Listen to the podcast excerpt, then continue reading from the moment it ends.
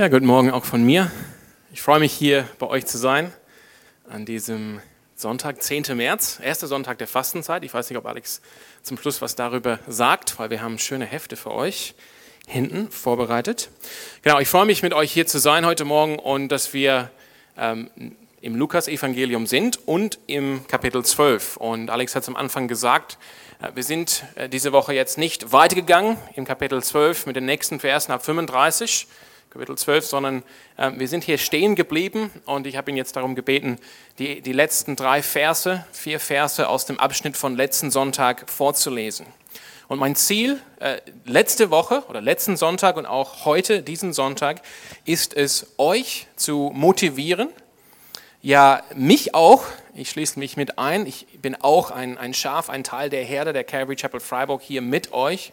Ich will euch, ich will mich motivieren, ich, ich möchte uns ähm, als, als Familie hier, als Glaubensfamilie der Calvary Chapel Freiburg motivieren, ähm, zuerst oder an, an erster Stelle oder vor allem anderen das Königreich Gottes zu suchen, danach zu trachten.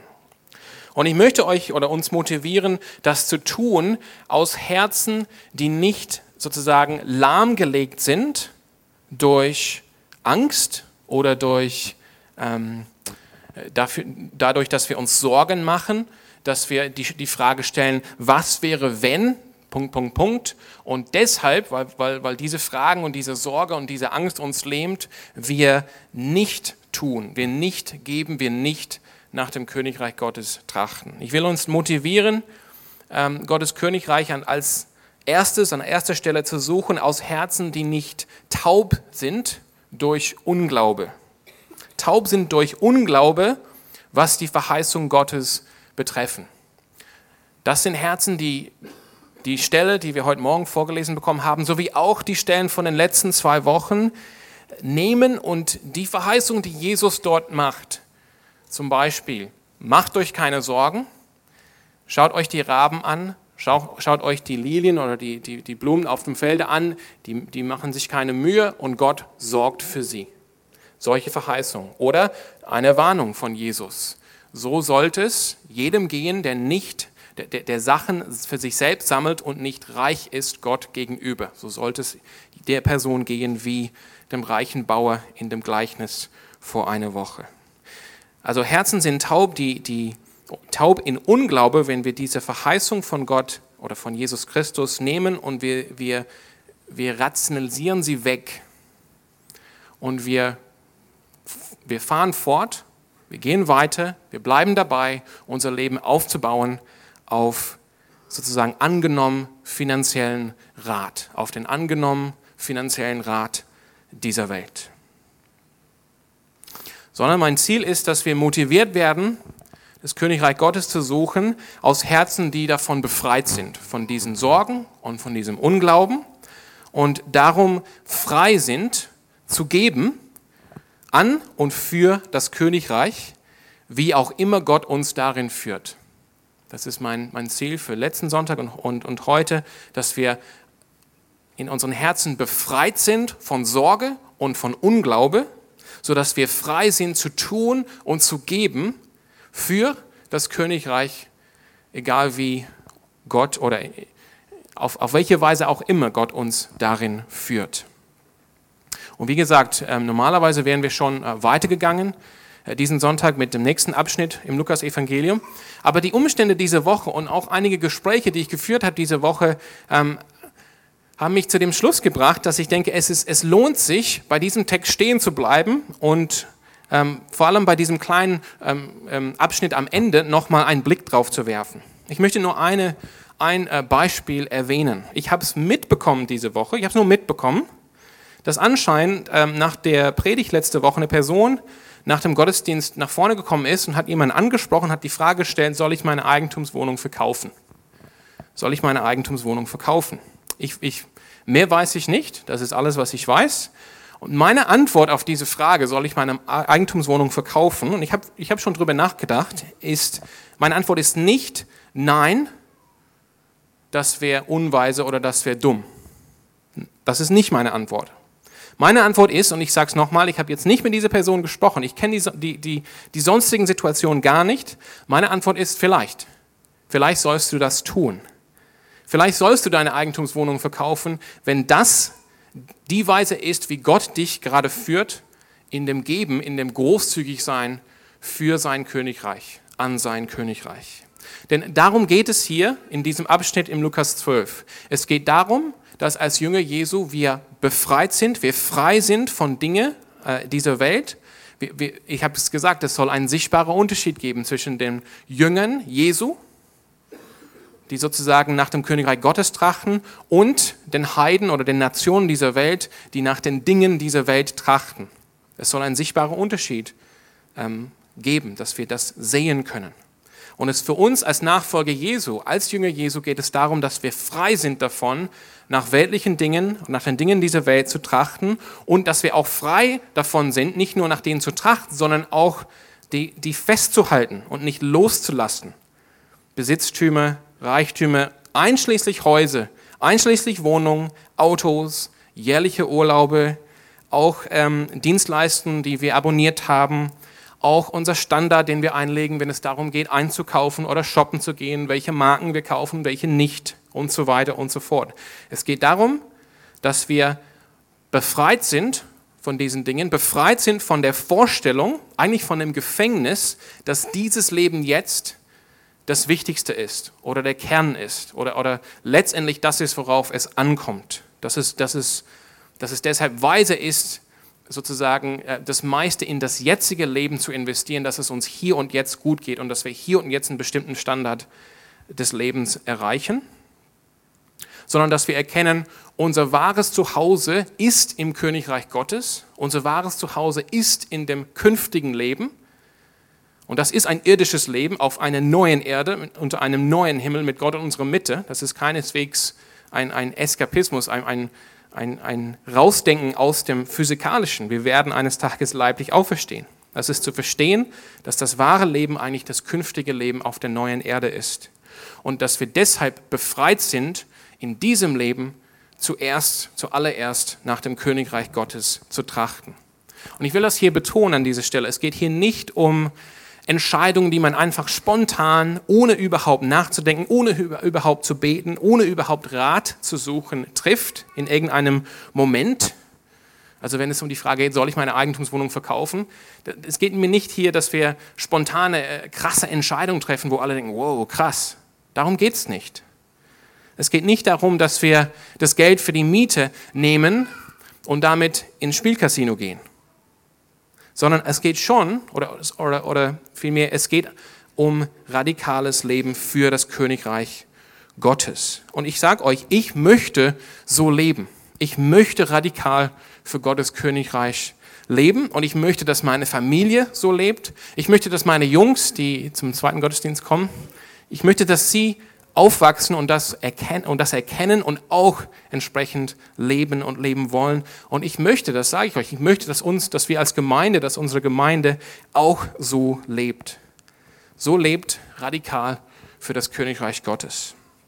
Und ich möchte einfach da, wenn man sich fragt, okay, was heißt das jetzt? Ich möchte einfach die, die, die drei Aussagen, die drei Statements, die ich euch letzte, letzten Sonntag gegeben habe über Jüngerschaft, ähm, einfach nochmal geben.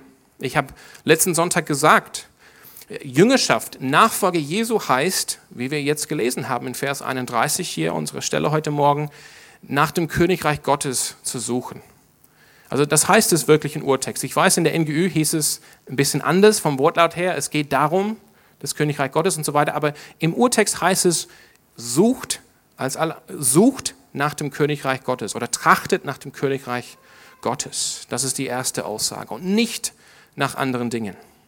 Jüngerschaft heißt, ich setze mein Vertrauen in Gott und in seinen Ressourcen und nicht in meinen eigenen menschlichen Ressourcen.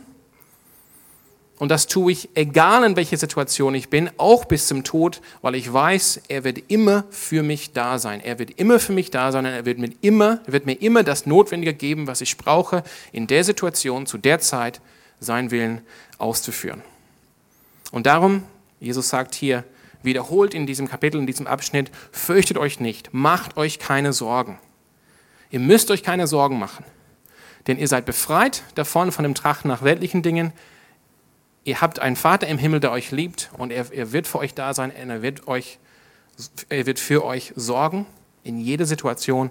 Und darum müsst ihr euch keine, keine Angst machen, keine Angst haben, ihr müsst euch nicht fürchten. Und ich, ich stelle mir die Frage, wie, würde das aussehen? Na, das ist halt eine klassische Predigtfrage. Ne? Wie würde das aussehen, wenn wir als Gemeinde oder gar die, die ganze christliche Gemeinde weltweit, wenn wir wirklich hier uns ausstrecken würden danach und das erfassen würden, die Herzenshaltung und auch die Haltung hier im Kopf, die Jesus uns hier anbietet und sagt, lebt so. Wie wäre es, wenn wir als Gemeinde, wenn die ganze christliche Gemeinde weltweit ähm, diese Haltung erfassen würde und würde tatsächlich nach der Lehre unseres Herrn und Meister Jesus Christus hier an dieser Stelle leben würden, wenn wir wirklich beiseite stellen würden, unsere Drachen nach Dingen, nach ähm, Besitz und so weiter, nach Reichtümer und wir werden tatsächlich alle zuerst nach Gottes Königreich suchen und wir würden aufhören, uns wirklich Sorgen zu machen. Wir würden wirklich auf, aufhören, uns Sorgen zu machen und wir würden unser Vertrauen setzen in Gott. Wir würden unser Leben aufbauen auf seinen Ressourcen und nicht auf unseren eigenen Ressourcen. Und wir würden deshalb frei geben, frei opfern für sein Königreich. Ich, was, was wäre das für ein, für ein, ein Fluss, ein, ein Strom, der von, von, von Dienst am Evangelium, von Dienst der Gnade, der Barmherzigkeit, der Diakonie, der Evangelisation, der Mission, der Verkündigung des Evangeliums, der aus dieser Gemeinde hinaus durch Gottes Gnade strömen würde in die Welt in die Welt. Nächste Woche, wir werden nächste Woche weitergehen, werden wir zu dem Text kommen. Ich lese euch vor aus Lukas 12, 48b. Dort heißt es von Jesus, seine Worte nicht meine, wem viel gegeben wurde, von dem wird viel gefordert.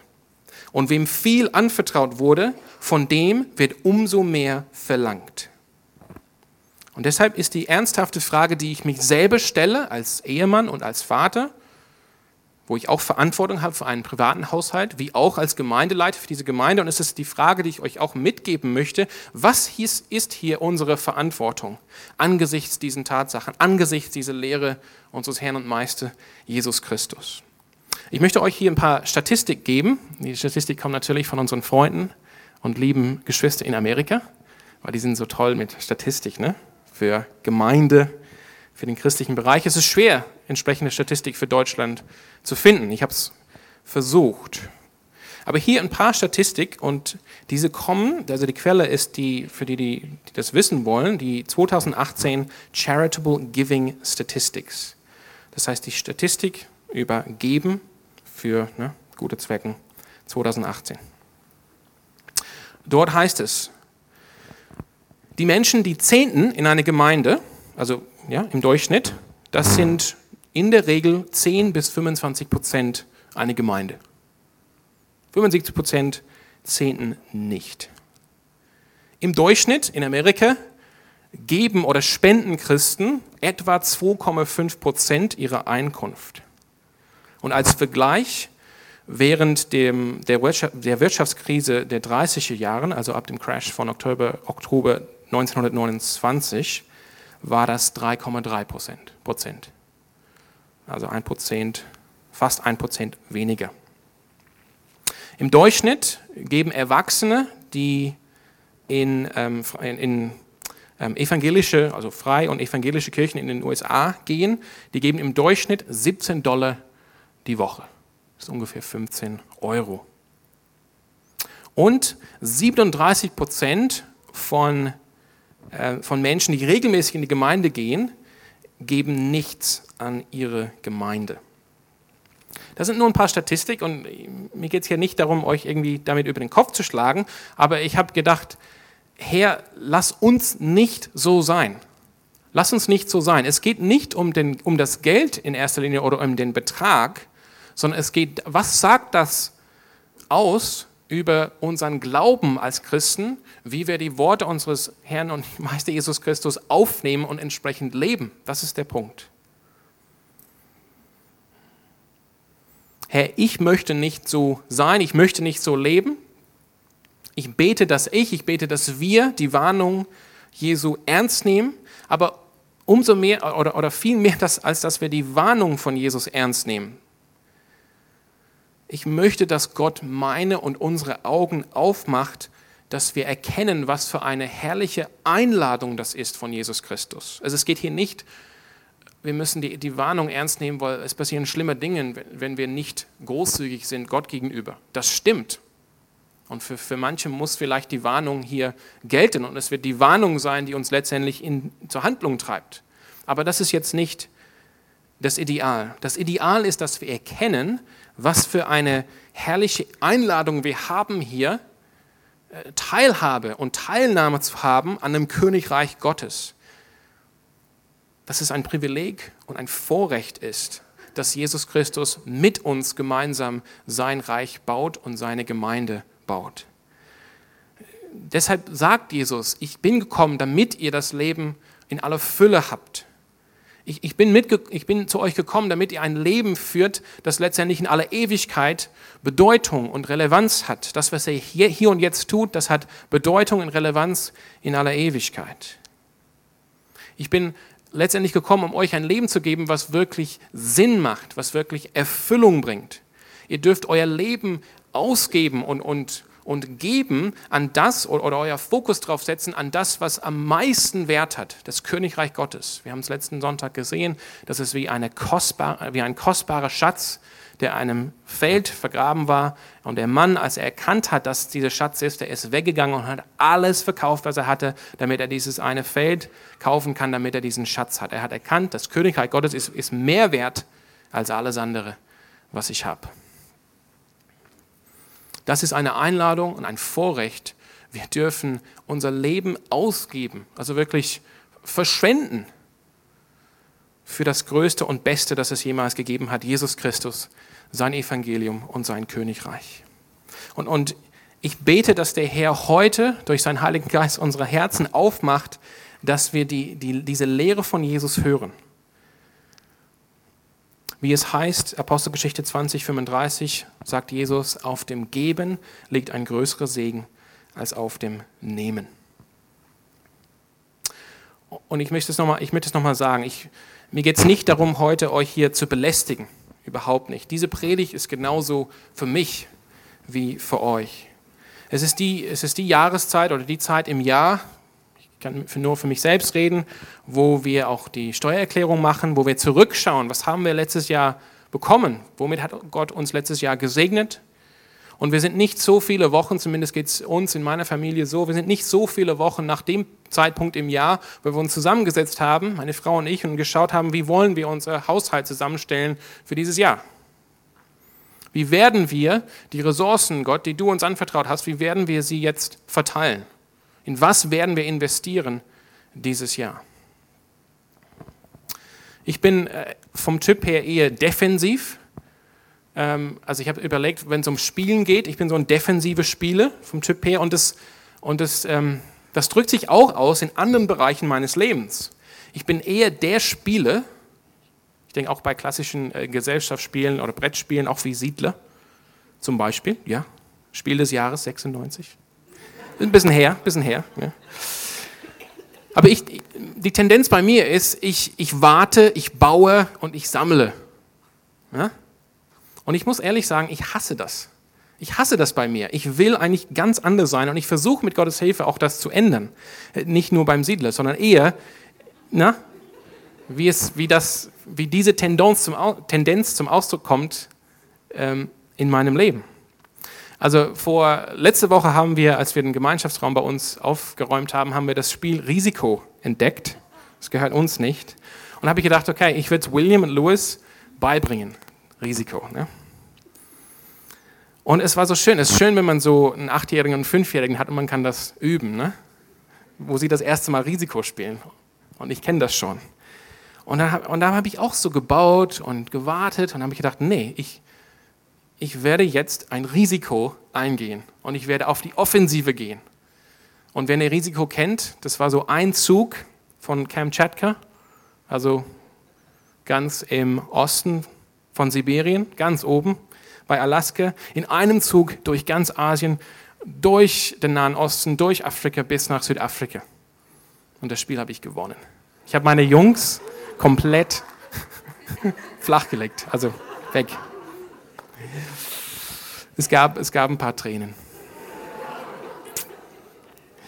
Aber so ist das Leben, Jungs. Ne? Aber so möchte ich sein für das Königreich, für den Jesus, den ich liebe. Ich will mutig sein, ich will bereit sein, ich will bereit sein, ein Risiko einzugehen, auf die Offensive zu gehen.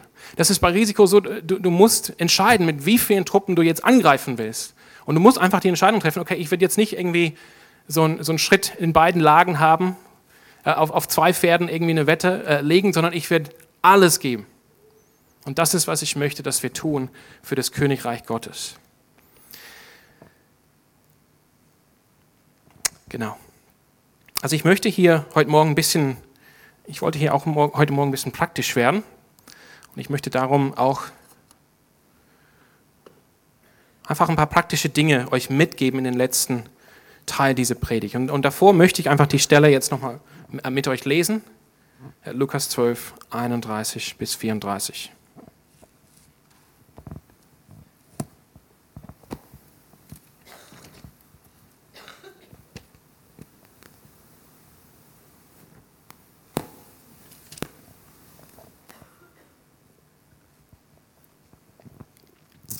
Lukas 12, 31 bis 34. Es soll euch, sagt Jesus an seinen Jüngern, es soll euch viel mehr um sein Reich gehen. Dann wird euch das Übrige dazugegeben. Du brauchst dich nicht zu fürchten, kleine Herde, denn euer Vater hat beschlossen, euch sein Reich zu geben. Verkauft euren Besitz und gebt das Geld den Armen. Schafft euch Geldbeutel an, die nicht löchrig werden, und legt euch einen unerschöpflichen Reichtum im Himmel an, wo kein Dieb ihn findet und keine Motten ihn fressen. Denn wo euer Reichtum ist, da wird auch euer Herz sein. Also es geht zunächst darum, Vers 31, dass wir nach Gottes Reich trachten. Und, das ist letztendlich das Gebot, was ähm, worin alle anderen Gebote hier in diesem Abschnitt sozusagen ihre Erfüllung finden. Es geht darum, Gottes Reich zu suchen. Und die anderen Gebote helfen uns zu verstehen. Jesus gibt uns hier zu verstehen, wie wir das machen. Dass wir zuerst nach Gottes Königreich suchen oder nach seinem Reich trachten. Und, und, und da, da geht es darum, dass wir, dass wir leidenschaftlich, dass, dass wir eine Leidenschaft haben, wir wollen ähm, das Reich Gottes oder das Regieren Gottes in unserem Leben und in dieser Welt sehen, erleben und erfahren. Wir wollen beten, dein Reich komme in mein Leben und zu den ganzen Nationen.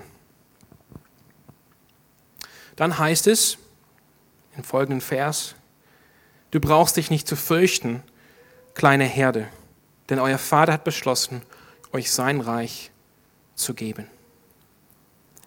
Ganz praktisch, ganz praktisch heißt das, wir, wir machen uns keine Sorgen und wir fürchten uns nicht. Wir machen uns keine Sorgen, wir fürchten uns nicht, weil wir haben im Himmel einen liebenden Vater, das habe ich letzte Woche auch gesagt, ich werde es jetzt nicht hier ausführen, aber wir haben einen liebenden Vater im Himmel. Jesus gebraucht hier drei Begriffe, die, die uns Informationen geben, wer er ist und wer Gott ist und die uns dann helfen, nicht zu fürchten und uns keine Sorgen zu machen. Er sagt hier erstmal, ähm, fürchtet, du brauchst dich nicht zu fürchten, kleine Herde. Eine Herde deutet auf einen guten Hirten. Denn euer Vater, er nennt Gott hier Vater, hat beschlossen, euch sein Reich, ein Reich schließt auf ein König. Wir haben einen liebenden Vater im Himmel und er sorgt für uns. Wir haben einen guten Hirten und er wacht über uns und er schützt uns vor den Wölfen. Wir haben einen König, der stark ist, sein Königreich zu regieren. Und ich kann euch nur ermutigen, ihr sollt kleine Verse wie diese nehmen, konkrete Verheißung oder ich sage mal so, Verheißung, wie Jesus uns die hier gibt, und ihr sollt diese Verheißung konkret mitnehmen in euer Alltag. Nehmt zehn Minuten am Tag, vielleicht am Anfang des Tages, vielleicht vom Frühstück, liest mal so einen Vers und überlegt, was, welche, welche kostbare Verheißung gibt mir Jesus, gibt mir Gott heute für diesen Tag mit, diese, mit diesen Worten. Und nimmt diese Verheißung dann mit in den Tag und baut euer Leben drauf. Egal was passiert, kommt immer wieder zurück zu dieser Verheißung. Und diese Verheißung wird letztendlich dann eure Sorgen, eure Furcht, eure Angst vertreiben. Wenn wir uns die Zeit nehmen, sozusagen das Schwert des Heiligen Geistes, nennt die Schrift sich selbst. Das ist unsere Waffe. Wir wollen mit der Waffenrüstung Gottes täglich in das Leben ziehen. Wir haben einen liebenden Vater, der sich um uns kümmert. Einen guten Hirten, der über uns wacht und schützt uns. Wir haben einen König, der stark sein Königreich regiert. Er wird für uns da sein, egal was passiert. Wir können ihm vertrauen. Wir können auf seine Ressourcen bauen, egal was. Er wird für uns sorgen. Und was wir hier auch noch sehen, es ist, es ist seine Entscheidung, dass das Jesus, äh, also, sorry, der Vater im Himmel, der uns sein Königreich gibt, der ist nicht irgendwie so dagegen, ach, wenn ich muss, okay, dann gebe ich euch das Königreich, sondern er will uns das Königreich geben. Es macht ihn glücklich. Er hat Freude daran, uns das Kostbare zu schenken, was es überhaupt gibt. Und dann kommen wir zu dem dritten Gebot hier von Jesus in diesem kleinen Text. Verkauft euren Besitz und gebt das Geld den Armen, schafft euren Geld, euch Geldbeutel an, die nicht löchrig werden, und legt euch einen unerschöpflichen Reichtum im Himmel an, wo kein Dieb ihn findet und keine Motten ihn fressen. Hier geht es darum, wie wir nach dem Königreich Gottes trachten, wie wir nach seinem Königreich suchen. Dass, wir, dass es uns klar ist als Christen, es geht nicht darum, dass wir reich hier auf Erden sind, sondern dass wir reich sind im Himmel bei Gott.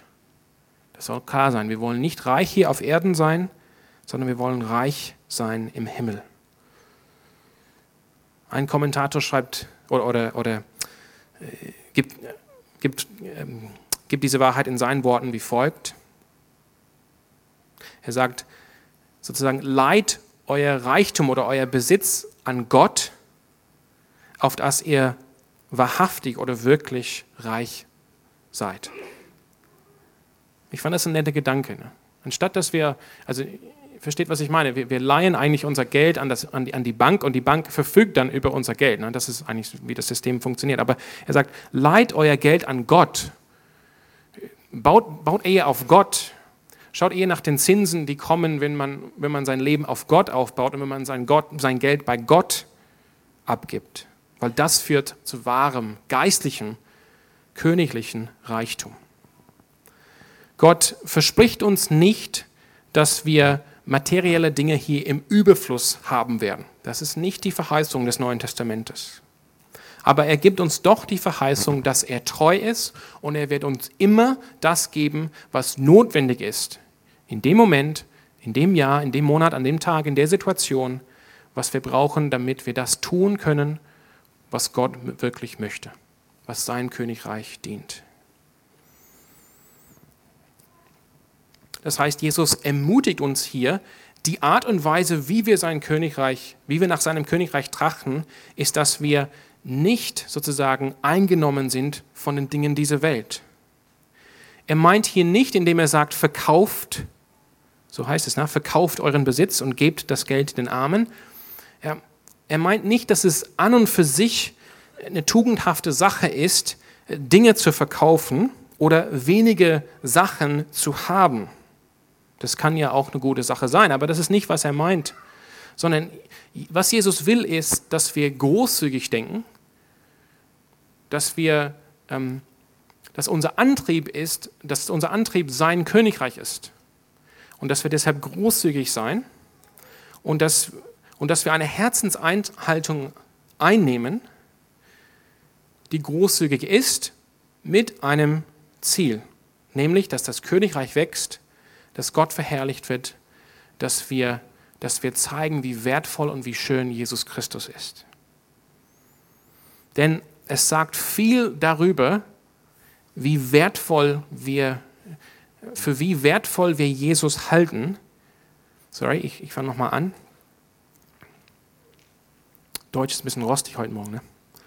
Es sagt viel ähm, darüber, ähm, für wie, für wie viel und für wie wertvoll wir Jesus halten, wenn wir bereit sind, alles für ihn abzugeben und alles für ihn wegzugeben. Das ist, glaube ich, hier die Verbindung.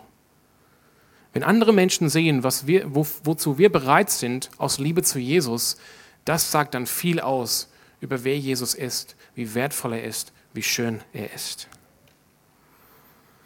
Ich habe letzte Woche gesehen, äh, gesagt, wenn Jesus hier sagt, verkauft euren Besitz und gebt den Armen, dann müssen wir aufhören zu sagen, das meint er wirklich nicht. Er meint das nicht in Bezug auf jeden. Ich habe gesagt, ich, ich kann jetzt zu, zu keinem anderen Schluss kommen, als dass eigentlich genau das ist, was Jesus meint für all seine Jünger. Und das heißt nicht, dass jede einzelne Person jede einzelne Sache verkaufen muss. Das ist nicht hier, was gesagt wird von Jesus Christus. Aber wir sind auf jeden Fall dazu aufgefordert, einen Lebensstil der Verwaltung für das Königreich Gottes zu führen. Die Dinge, die Gott uns anvertraut hat, sind nicht unseres, das ist nicht unser Besitz, sondern das ist uns anvertraut, dass wir es verwalten für sein Königreich. Das ist das Prinzip. Und ich stehe dazu. Und das schließt mit ein Eigentumswohnungen, Autos und so weiter. Ich möchte euch ein ähm, Zitat geben hier aus diesem Buch, aus diesem grünen Buch. Da gab es einen Kommentar von Samuel vor der Predigt, aber ich, hab, ich sage lieber dieses grüne Buch als das kleine rote Buch.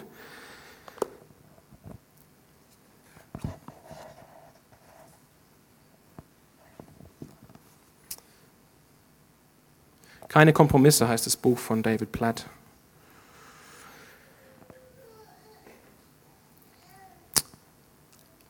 Er stellt die Frage, was wäre also, wenn Jesus dir und mir den Auftrag gäbe, alles zu verkaufen, was wir haben? Wenn er uns sagte, wir sollten unsere Häuser verkaufen und einfacher wohnen. Oder wir sollten unsere Autos verkaufen und bescheidenere fahren. Oder gar, gar keine eigenen Autos mehr. Was wäre, wenn er uns sagte, wir sollten bis auf ein paar Sets Kleidung alles abgeben? Oder wir sollten unser Sparkonto plündern, in das wir schon seit Jahren oder Jahrzehnten einzahlen.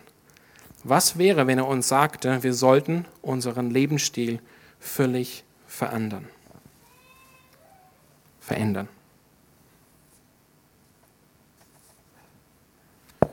Und da möchte ich einfach nur hinzufügen, ja, was wäre, wenn?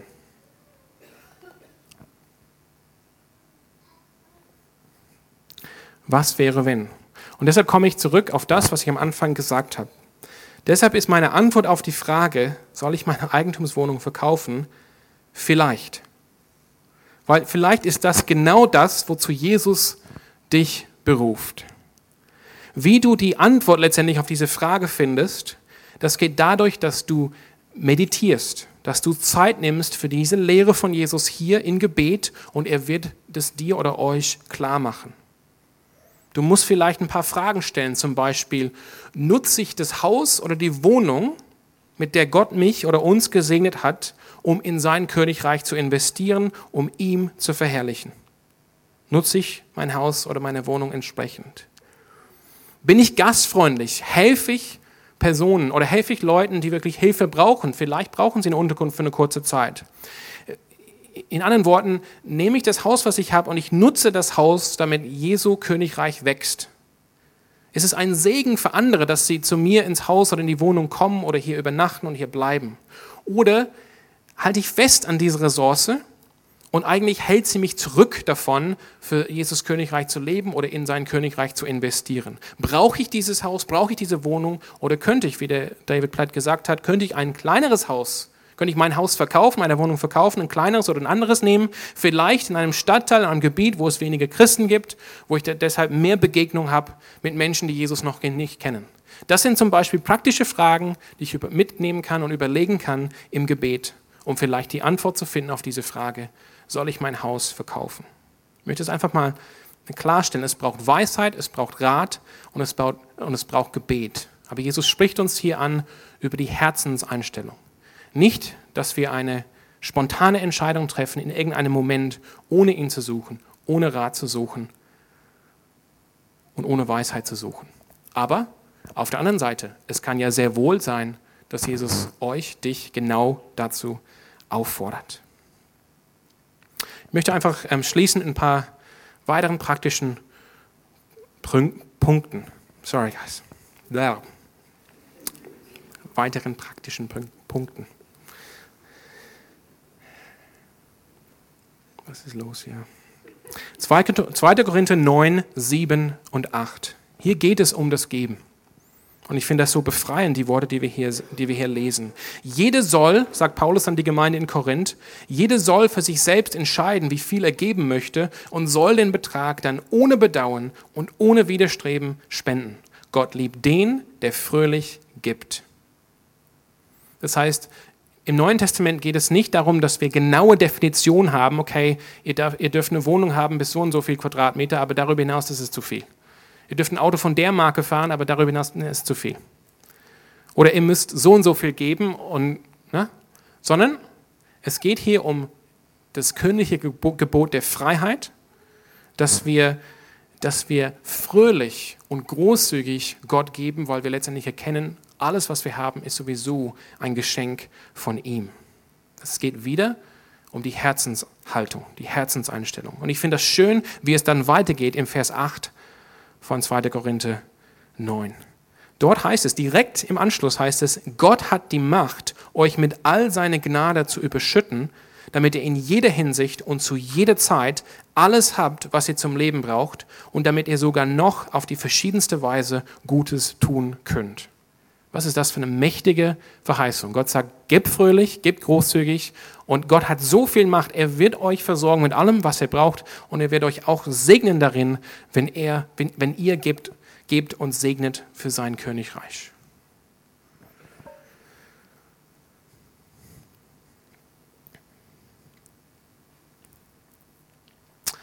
Und ich möchte als letztes mit dem zweiten Zitat von Platt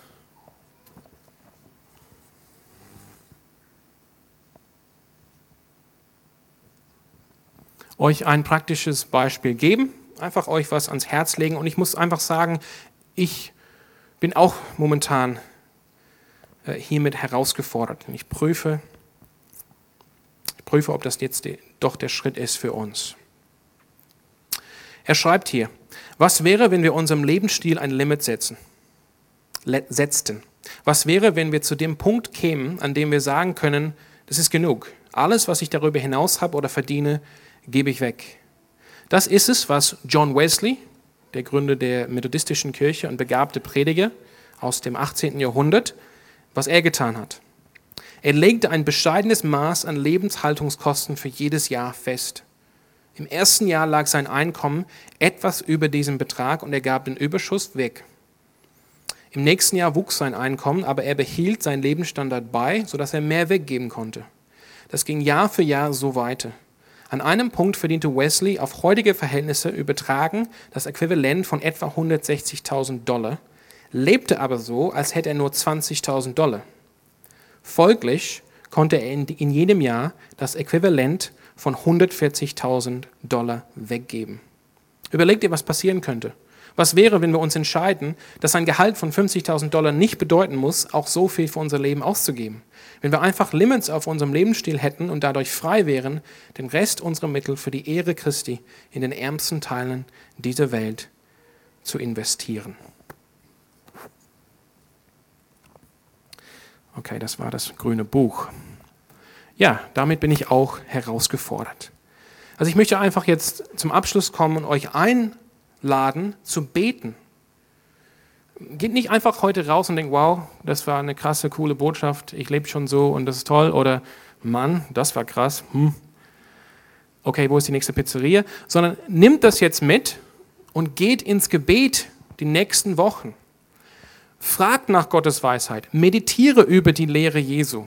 Jesus sagt viel mehr zum Thema Geld und Geben und Königreich, als er jemals sagt über Himmel und Hölle. Das muss man sagen. Nicht, dass wir deshalb nicht glauben an Himmel und Hölle. Aber Jesus sagt viel über dieses Thema.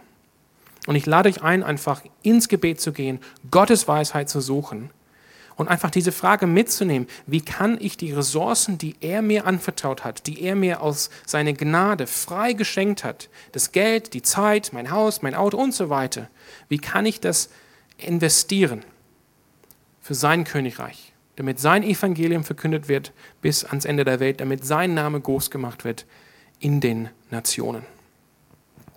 Ich schließe mit dem Zitat aus Psalm 112, die Verse 5 bis 9.